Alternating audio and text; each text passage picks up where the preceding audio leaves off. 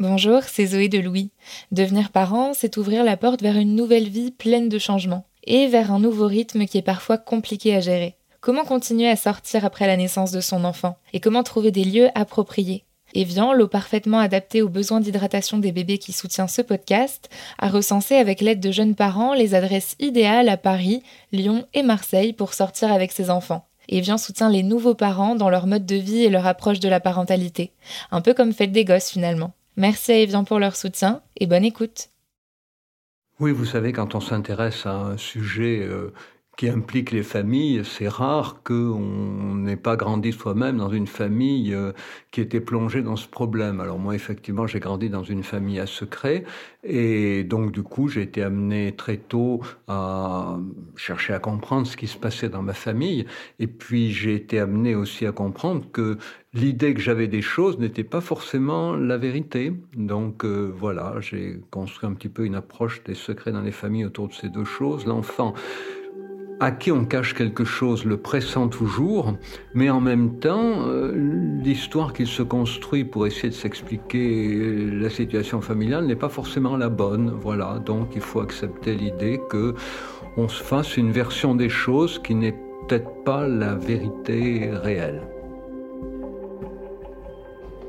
Lui, c'est Serge Tisseron. Il est psychiatre, psychanalyste et auteur du livre Les secrets de famille, paru en 1999. Dedans, il s'interroge sur les conséquences des traumatismes et des non-dits dans la sphère familiale. Il explique notamment comment un traumatisme peut déborder sur les générations suivantes. Quand je lui ai proposé de le rencontrer, il a d'abord dit non. Ça faisait des années qu'il n'avait pas parlé de ce sujet. Si j'ai insisté, c'est qu'autour de moi, nous sommes nombreux à nous débattre avec des traumatismes, des secrets de famille. Ce sont des souvenirs enfouis qui peuvent refaire surface comme ça, par surprise. Oh mon dieu, c'est vrai, j'avais complètement oublié. Un peu comme un ex qui vous envoie un texto le soir du Nouvel An. Ou des souvenirs violents qui ne se sont jamais dissipés. Cela peut être tout et rien. Une remarque de votre père qui vous a fait vous sentir mal aimé toute votre vie. Mais si, vous vous souvenez, c'était même devant une librairie. Et à chaque fois que vous passez devant, vous avez une petite boule dans le ventre. Ça peut être un trauma lié à notre histoire collective, à la guerre, à la Shoah. Ça peut être des violences que vous avez subies. Ça peut aussi être un secret, comme dans le film de Claude Miller avec Patrick Bruel et Cécile de France. Adapté du roman autobiographique de Philippe Grimbert, paru en 2004, c'est l'histoire d'un enfant qui s'invente une rencontre idyllique entre son père et sa mère après la Seconde Guerre mondiale. Et il va découvrir que ses parents se sont mariés parce que chacun d'eux avait perdu l'amour de sa vie dans les camps de concentration.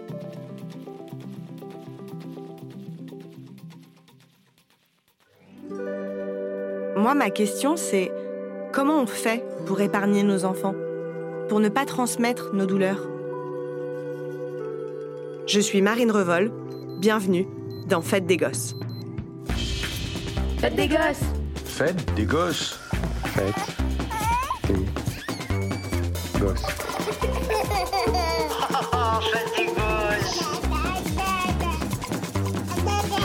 Ouais, euh, fête des gosses. Fête des gosses. Fête des gosses.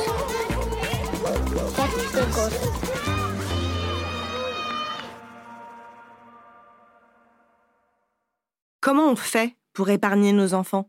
C'est possiblement une question que vous vous posez aussi, parce que selon un sondage de l'Observatoire B2V des mémoires réalisé par l'IFOP, près d'un Français sur deux déclare avoir subi un traumatisme personnel. Et selon ce même sondage, 56% des Français pensent qu'un individu qui n'a pas personnellement vécu un traumatisme peut néanmoins présenter un trouble post-traumatique. Moi, par exemple, je ne sais pas d'où ça vient, mais j'ai peur d'être abandonnée. Ma plus grande hantise, ça a toujours été de finir ma vie seule, pas avec des chats, parce que j'ai pas de chat, mais devant ma télé avec Stéphane Plaza. Quoique maintenant que j'y pense, il sera sûrement mort à ce moment-là. Et très honnêtement, j'ai peur de transmettre cette blessure à Abel. J'ai non seulement peur qu'il se sente lui-même abandonné, mais aussi qu'il développe d'autres angoisses à cause de certaines de mes expressions, de mes gestes, de mes réactions absurdes sur le sujet. Typiquement, je ne supporte pas de voir une campagne d'affichage pour la SPA. Excusez-la, elle est encore un peu traumatisée. Et ne partez pas en courant, Mais en fait, on a raison d'être inquiet. Le traumatisme d'un parent, ça a des conséquences sur les enfants. Serge Tisseron m'a expliqué par quel mécanisme ça passait. On connaît bien aujourd'hui ces modes de transmission. Ils s'organisent autour de trois choses qu'on appelle euh, l'imitation motrice, l'imitation émotionnelle et l'attention conjointe. Vous allez voir, ça paraît un peu compliqué, mais c'est très simple. L'imitation motrice, c'est que lorsqu'un parent est joyeux, l'enfant a tendance à être content. Lorsque le parent est maussade, euh, l'enfant petit a tendance à aligner sa mimique et donc ses émotions sur celles du parent. Quand un parent est en colère, l'enfant ressent la colère. Voilà. Et donc ça, c'est l'imitation motrice. L'enfant imite avec inconsciemment, euh, avec son visage, avec ses gestes, l'attitude du parent, éprouve les mêmes émotions que le parent. Donc imitation émotionnelle, qui suit l'imitation motrice. Et puis l'attention conjointe, c'est quoi? C'est le fait que l'enfant va s'intéresser à ce qui intéresse son parent. Il va tourner son regard vers la chose que son parent regarde. Alors on prend un exemple simple. Un parent est en train de langer son petit, voilà, et puis il y a un avion qui passe dans le ciel. Imaginez que le parent ait perdu un proche, euh, euh, peut-être quand il était enfant ou jeune adulte, qu'il a perdu un proche dans un accident d'avion. Le parent regarde l'avion, l'avion lui rappelle des mauvais souvenirs. Donc euh, le parent qui est en train de langer son enfant regarde l'avion, le parent s'assombrit, voire le parent est triste. L'enfant, qu'est-ce qu'il fait? Ben, imitation motrice, il imite la mimique de tristesse. Imitation émotionnelle, il ressent la tristesse. Attention conjointe, il regarde l'avion. C'est-à-dire que l'enfant va associer à l'avion la tristesse. L'enfant n'a aucune raison d'associer de la tristesse à l'avion, si ce n'est que le parent associe de la tristesse à l'avion et que l'enfant est très dépendant dans ce qu'il éprouve au monde de ce que son parent éprouve et regarde. Et si vous imaginez que la situation se reproduit et se reproduit et se reproduit encore, vous comprenez comment certains adultes peuvent euh, éprouver des émotions dont ils ne comprennent pas la raison par rapport à un type de voiture, à un type de paysage, à un nom de rue, à une certaine architecture.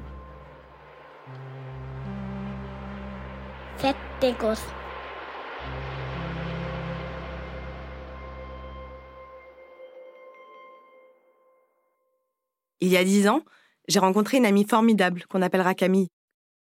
Je dis souvent qu'elle est le fromage sur mes macaronis, comme dans le film Juno. C'est grâce à elle que j'ai commencé à m'intéresser à la transmission des traumatismes.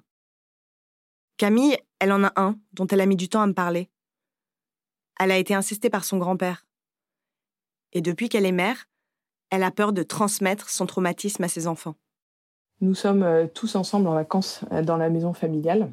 Et euh, alors que nous étions en train de déjeuner dehors, ma plus jeune fille, qui a trois ans et demi, a appelé à l'aide alors qu'elle était aux toilettes parce qu'elle avait besoin d'un coup de main.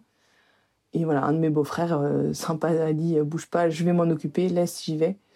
Et en fait, il y a quelque chose au fond de moi qui vrille dans ces moments-là. Je commence à stresser en me disant que je laisse ma petite fille toute seule, nue devant un adulte euh, homme euh, de la famille. Et en fait, je peux pas m'empêcher d'être stressée, de m'inquiéter, de me demander si à quoi il pense et si je la mets pas en danger.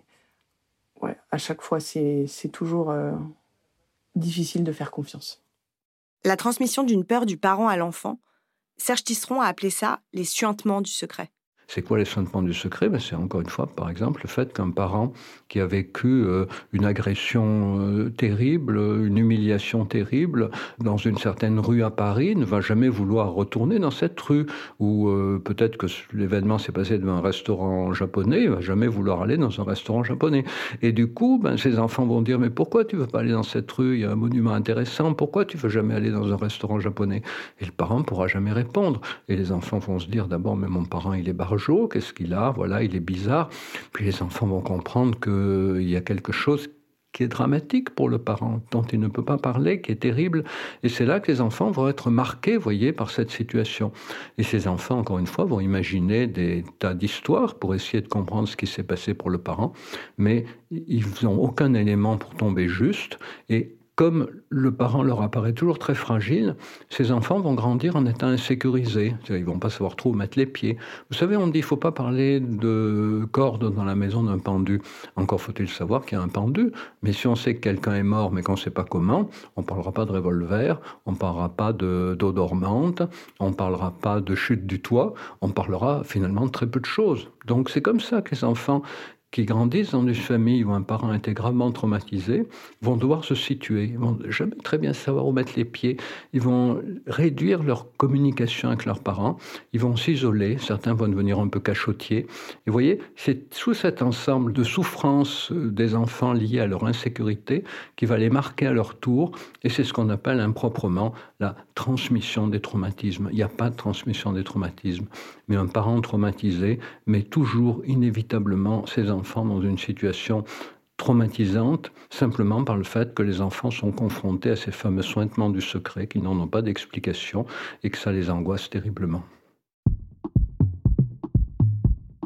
L'autre jour, à une soirée où je connaissais pas grand monde, je parlais de mon projet d'épisode sur les traumatismes. Et j'ai demandé à mon voisin s'il en avait. Il avait peur de l'eau. Il paniquait rapidement dans une piscine. Son oncle s'était noyé et il portait son prénom. Dans ce cas précis, le parallèle est assez facile à faire pour quiconque est capable de commander une bière au comptoir et de philosopher sur la vie. Mais ce que m'a expliqué Serge Tisseron, c'est qu'en général, cela ne se passe pas de manière aussi linéaire. C'est pour ça qu'il souligne que l'expression transmission des traumatismes est impropre. Les enfants ne vont pas forcément intégrer les mêmes peurs que leurs parents. Les filles de Camille ne seront pas forcément terrorisées par l'inceste, car ce n'est pas spécifiquement de votre traumatisme que vos enfants héritent. Ils le métabolisent. Pour l'illustrer, Serge Tisseron m'a raconté l'histoire du petit chien et du parapluie. Alors, c'est un monsieur qui, euh, le soir, euh, raconte euh, à sa fille toujours la même histoire. C'est l'histoire du petit chien et du parapluie.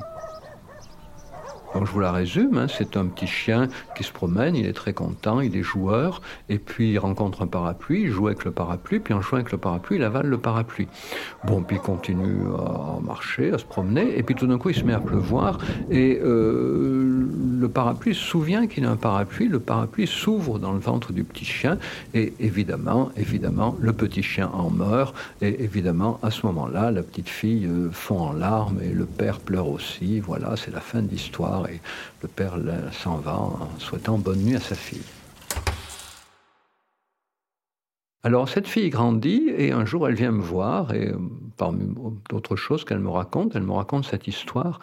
Et on essaye de comprendre tous les deux. Et cette femme maintenant adulte que je reçois en consultation en parle dans sa famille. Et elle finit par découvrir que euh, en fait sa grand-mère paternelle, la mère de son père, est morte en mettant son père au monde. Et donc tout s'éclaire parce que si vous voulez, cet homme quand il est né, il a tué sa mère, en quelque sorte, et c'est tout au moins l'impression qu'il a eue. Et euh, le parapluie, quand il s'ouvre, il tue le chien. Mais voyez bien que le parapluie ne tue pas le chien volontairement. Le parapluie tue le chien, parce que c'est normal pour un parapluie de s'ouvrir quand il pleut, et c'est normal pour un enfant, quand il est à neuf mois, à terme, de venir au monde. Et donc, du coup, vous voyez, cette histoire que racontait le père, c'était une histoire pour essayer de lever sa propre culpabilité, une manière à la fois de pleurer, encore une fois, sur la mort de sa mère, et une manière de se dire je ne suis coupable de rien. Et donc ça, c'était le traumatisme du père. Et la fille, qu'est-ce qui lui est arrivé? Ben, écoutez, elle venait me voir. Et ben évidemment, elle n'avait jamais pu avoir d'enfant. Elle n'en aurait jamais parce qu'elle avait passé la ménopause. Et, vous voyez, il n'y a pas de transmission du traumatisme, mais il y a un traumatisme vécu par le père qui a des conséquences sur l'enfant de telle manière que l'enfant organise sa vie d'une manière qui va être traumatique pour lui, mais pas de façon identique au traumatisme vécu par le père. En fait, c'est que cette transmission d'émotions et de représentations a été très précoce. Et donc, euh, ça ne veut pas dire que tout ça soit négatif. Tout ça fait partie de la vie, c'est intégré dans la vie. Et, nous allons vivre avec. Et le seul objectif que nous devons nous fixer, c'est de ne pas les transmettre à nos enfants. C'est-à-dire d'être capable de dire à un moment, ben écoute, moi, je ne supporte pas ça, je n'irai jamais dans ce pays, je ne veux pas aller dans cette rue, mais je dois reconnaître que je ne sais finalement pas très bien pourquoi. Et si toi, un jour, tu as envie d'y aller, ben, sens-toi libre d'y aller. C'est pas parce que moi, je vis les choses de cette façon que tu es condamné à les vivre de la même manière.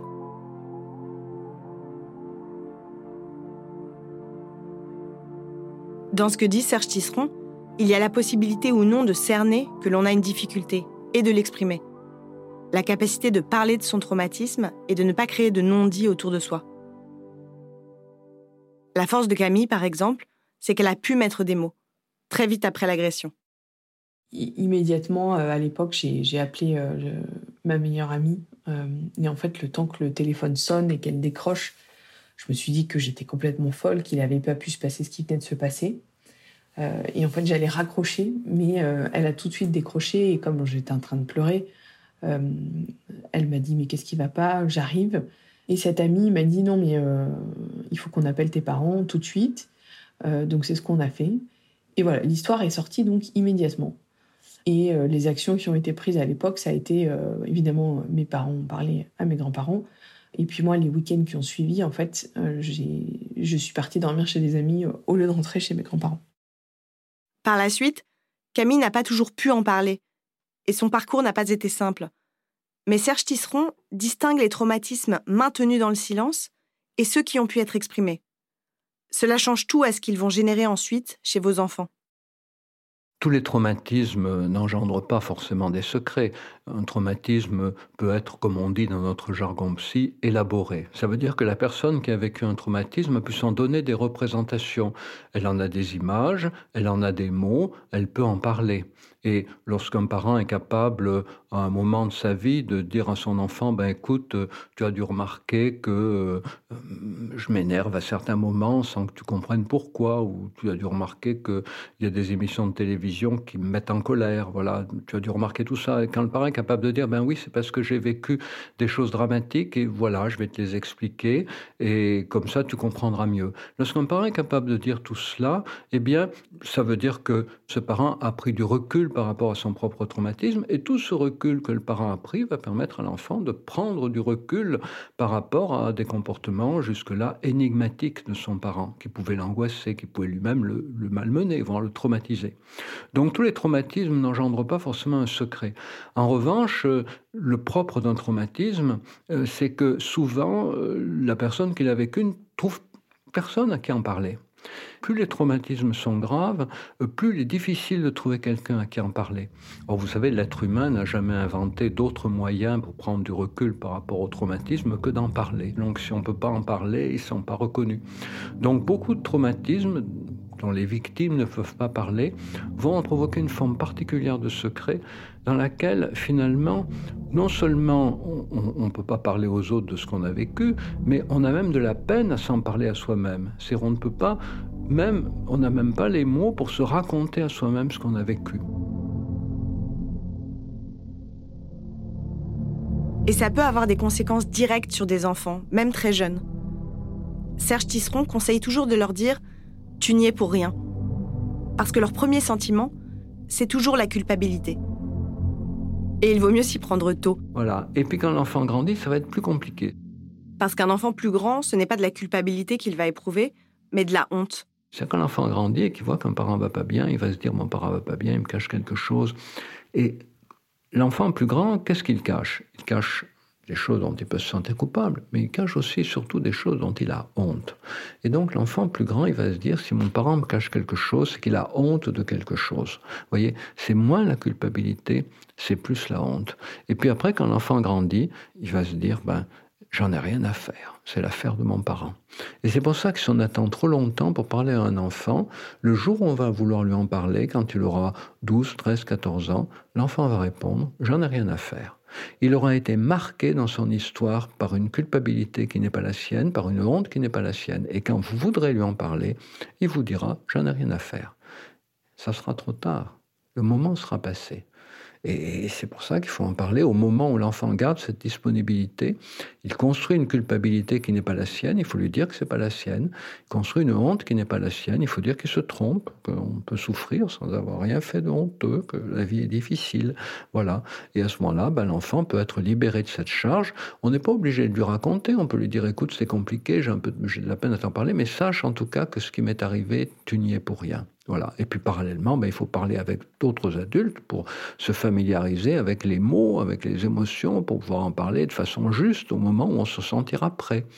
Hum, parce que l'enfant attend. Si on lui dit je ne peux pas encore t'en parler bien, ben, l'enfant il attend. Donc il ne faut pas trop le faire attendre non plus. Mais vous voyez, on s'y prépare. Mais en tout cas, ce qui est important, c'est de comprendre que si on se tait, l'enfant ne va pas réagir de la même manière au cours de son évolution. Et que si on rate le bon moment, très difficile de le rattraper.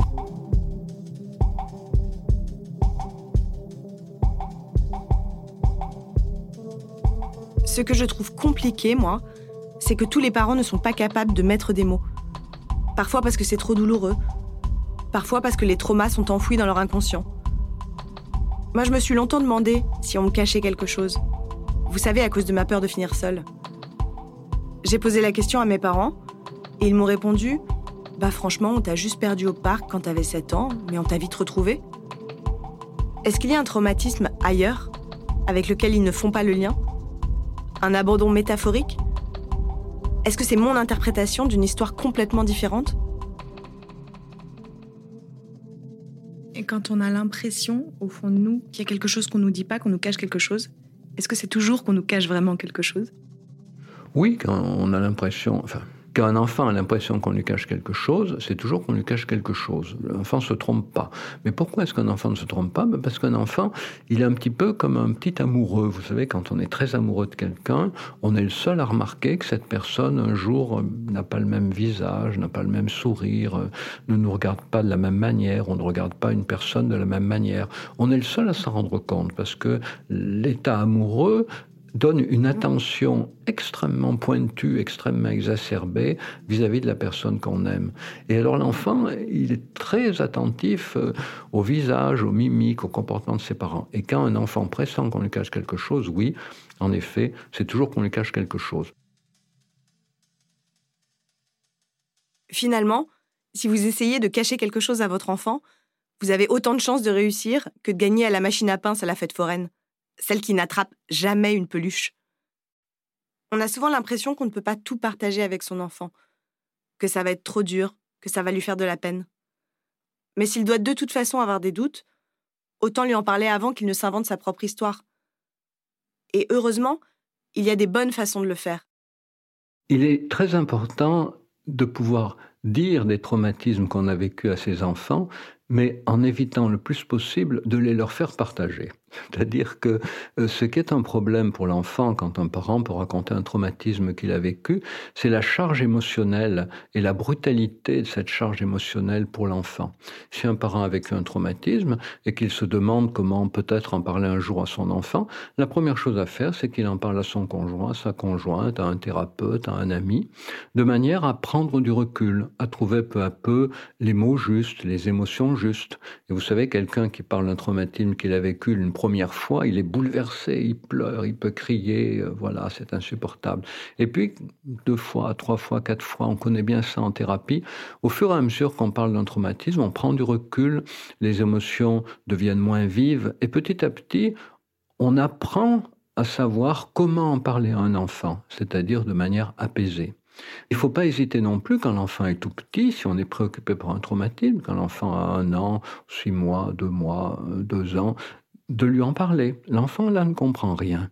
Mais ce qui est important, c'est qu'on peut après lui dire, eh bien, tu sais, quand tu étais petit, je t'en ai parlé, mais évidemment, tu étais trop petit pour comprendre, mais je t'en ai parlé. Et ça, pour un enfant qui est grand et à qui on parle d'un traumatisme qu'on a vécu, c'est très important de savoir que son parent lui en a déjà parlé, que son parent l'a pris comme un interlocuteur possible déjà quand l'enfant était tout petit.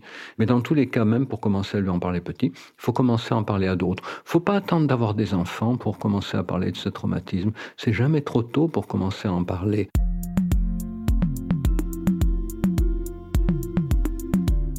Mais s'il faut dire ces traumatismes à ses enfants, est-ce qu'il est préférable de construire un récit plus audible?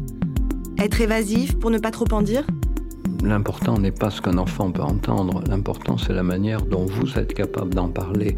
Après, est-ce que on va employer des mots différents pour l'enfant, selon son âge, ben, tout dépend des questions qu'il va poser. Hein, vous savez, il faut partir de l'idée que les enfants ne posent que les questions dont ils peuvent accepter la réponse. Ce qu'il faut, c'est ne jamais en dire au-delà de la question posée par l'enfant.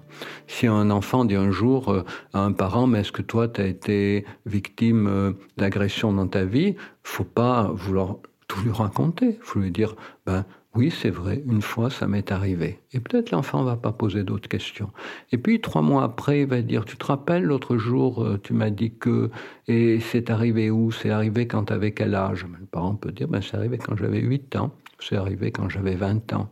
C'est tout et on attend que l'enfant revienne. Et pour ça, il faut évidemment que vous ayez pris vous-même beaucoup de recul par rapport à votre traumatisme, parce que sinon, à la première question de l'enfant, vous allez vous engouffrer pour tout lui raconter, et ça sera évidemment la catastrophe, parce que l'enfant n'est pas prêt à entendre tout. Il veut simplement une réponse à sa question. Les traumatismes vécus par une génération ont toujours eu des conséquences sur la génération suivante. Mais le luxe de la nôtre, c'est qu'on a l'espace pour penser à ces traumas, qu'on peut les formuler, les digérer s'interroger sur le passé de nos parents, de nos grands-parents. Précisément parce qu'en France, on n'a pas nous-mêmes vécu de guerre ou de révolution. Quand on est soi-même frappé par une crise grave, on n'a pas vraiment le loisir de se préoccuper des traumatismes vécus par la génération précédente. Mon père, par exemple, il est né en 44. Il a donc connu tout petit les tickets de rationnement. Eh bien, laissez-moi vous dire qu'il est trop occupé à s'assurer qu'il y ait du pain pour le dîner pour se poser des questions existentielles. Et puis il y a eu une production exponentielle de récits, une démocratisation des témoignages qui nous ont permis de lire, de voir et d'entendre les drames vécus par nos ancêtres. Tout ça nous donne la possibilité de parler et de s'interroger. Le problème, c'est qu'un traumatisme peut aussi en quelque sorte se transmettre par les gènes. Il laisse comme une cicatrice sur l'ADN. Depuis quelques années, il y a une discipline nouvelle qui est apparue qu'on appelle l'épigénétique. Alors l'épigénétique, c'est passionnant parce que du, point de vue de la question qu'on évoque, hein, entre autres, du point de vue des traumatismes, parce que euh, ces travaux en épigénétique montrent que nos gènes activent chez nous certaines prédispositions, certaines compétences, certaines inhibitions, en fonction de leur environnement protéique. C'est-à-dire qu'en fait, les gènes, euh, ils sont pas dans le cloud, hein, ils sont en nous, et puis en nous, ben, il y a des tas de choses autour, notamment beaucoup de protéines, et ces protéines, elles peuvent être influencées par les expériences que nous vivons. Ce qui fait que si je vis certaines expériences avec beaucoup d'intensité, l'environnement protéique de mes gènes est modifié. Et puis mes gamètes, hein, les gamètes sexuelles qui vont permettre euh, de fabriquer des nouveaux humains, eh ben, elles aussi, dans ces gamètes, les gènes vont être euh, modifiés, enfin l'expression des gènes va être modifiée par l'environnement protéique. Et donc c'est comme ça que des enfants nés de parents qui avaient vécu des traumatismes graves peuvent présenter certains types d'insécurité psychologique, certains types d'angoisse en lien avec les angoisses que leurs parents ont vécues, avec les traumatismes que leurs parents ont vécus. Et donc, euh, c'est très intéressant parce qu'il est montré aussi que cet environnement protéique des gènes est modifié grâce au processus psychothérapique. Donc, si vous voulez, on a là un élément, un élément, je dis bien un, on n'a pas tout, mais on a un élément qui permet de mieux comprendre comment quand une génération a été gravement traumatisée, les enfants nés de cette génération peuvent éprouver des formes d'angoisse paroxystique sans lien avec des expériences personnelles vécues et voyez indirectement en lien avec des expériences traumatiques vécues par les parents. Mais en tout cas, le fait qu'on ait maintenant ce repère biologique hein, autour euh, de l'importance des traumatismes vécus sur l'angoisse des générations suivantes, c'est déjà un élément très important qui permet de ne pas minimiser en effet l'angoisse souvent flottante des enfants nés de parents porteurs de traumatismes graves. La bonne nouvelle, c'est qu'il y a un moment où un traumatisme s'estompe de la mémoire familiale. Car s'il arrive que les deux parents aient vécu le même traumatisme, comme dans certaines familles juives par exemple, ce n'est pas toujours le cas. Le deuxième parent, celui qui n'a pas été traumatisé, joue alors un rôle correcteur. Et de génération en génération, la douleur prend de moins en moins de place. Quand vous faites un ricochet avec un caillou, plus il s'éloigne, plus l'onde qu'il crée à la surface de l'eau est indétectable. En attendant la dernière onde, la plus faible, la parole ne fait pas tout, mais elle donne de la latitude à la génération suivante. Alors trouvez les mots, élaborez votre récit et parlez à vos enfants. Pendant ce temps-là, moi, je vais rappeler mon père qui s'inquiète de savoir si j'apporte bien le pain ce soir.